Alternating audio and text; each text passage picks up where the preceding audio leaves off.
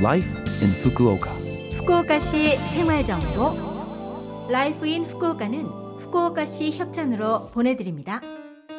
여러분 안녕하세요. 상쾌한 수요일 아침 DJ 김지숙이 인사드립니다. Life in Fukuoka는 후쿠오카시에서 쾌적하고 즐겁게 지내실 수 있도록 여러분께 다양한 생활 정보와 여행 정보를 소개해 드립니다. 매주 수요일은 저 김지숙이 한국어를 담당합니다. 자, 그럼 오늘도 짧은 시간이지만 저와 함께 즐거운 시간 보내시기 바랍니다. 후쿠오카시 생활 정보 6월 13일은 FM의 날이었습니다. F는 알파벳 순서로 여섯 번째, M은 열세 번째라는 데서 유래했는데요. 언제 누가 무슨 목적으로 정했는지는 알려지지 않았습니다. Frequency Modulation의 약자가 FM이고 Amplitude Modulation의 약자는 AM입니다. 라디오를 들으며 업무를 보는 분들도 계실 텐데요.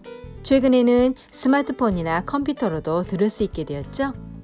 그런데 FM과 AM의 차이는 뭘까요? 가장 큰 차이는 노이즈, 잡음입니다.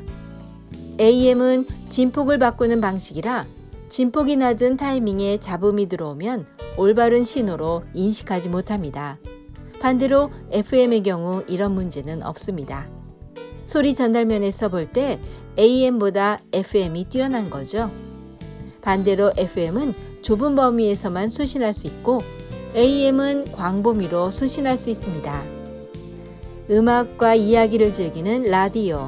정말 매력적이죠? 후쿠오카시 생활 정보. 중학교 수료까지의 아동을 양육하는 분들께 아동수당을 지급하고 있습니다. 금액은 아동 연령과 보호자 소득에 따라 1인당 월 5천엔부터 15,000엔 사이입니다. 4개월치를 합쳐 6월과 10월, 2월에 지급합니다. 아동수당을 받기 위해서는 매년 현황 신고를 해야 합니다.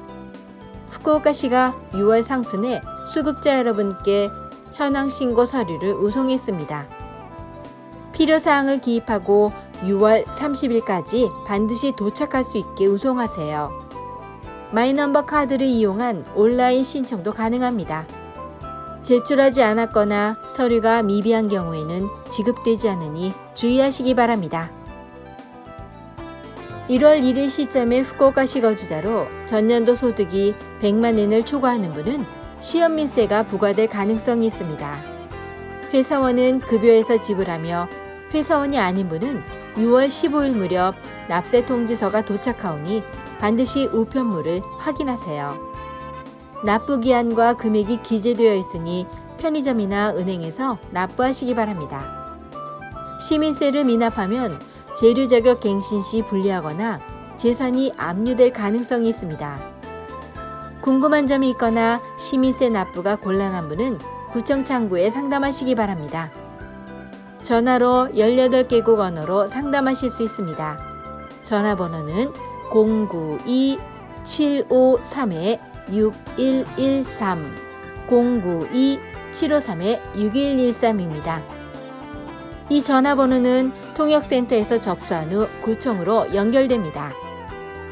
희망 언어, 어느 구에 거주하는지, 그리고 세금 문의라는 취지를 알려주세요.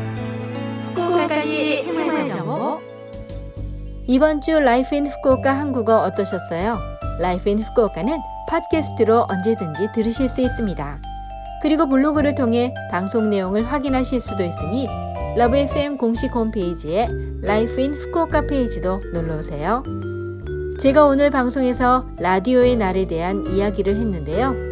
그래서 오늘 선곡은 롤러코스터의 2002년 3집 앨범 Absolute 가운데 한 곡 보내드립니다. 라디오를 크게 켜고 자 그럼 청취자 여러분 즐거운 하루 되시고요. 저 김지숙은 다음 주 수요일 아침에 뵐게요. 안녕